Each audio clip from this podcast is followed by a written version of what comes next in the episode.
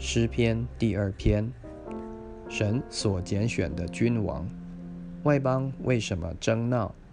万民为什么谋算虚妄的事？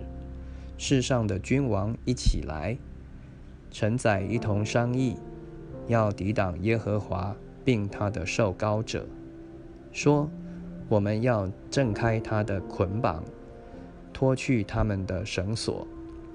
坐在天上的必发笑。主必嗤笑他们，那时他要在怒中责备他们，在烈怒中惊吓他们，说：“我已经立我的君在西安，我的圣山上了。”受高者说：“我要传圣旨。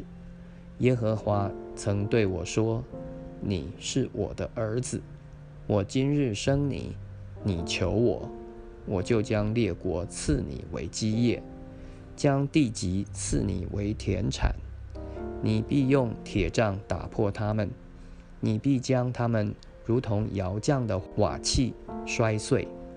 现在你们君王应当醒悟，你们世上的审判官该受管教，当存畏惧侍奉耶和华，又当存战兢而快乐。当以嘴亲子，恐怕他发怒，你们便在道中灭亡，因为他的怒气快要发作。凡投靠他的，都是有福的。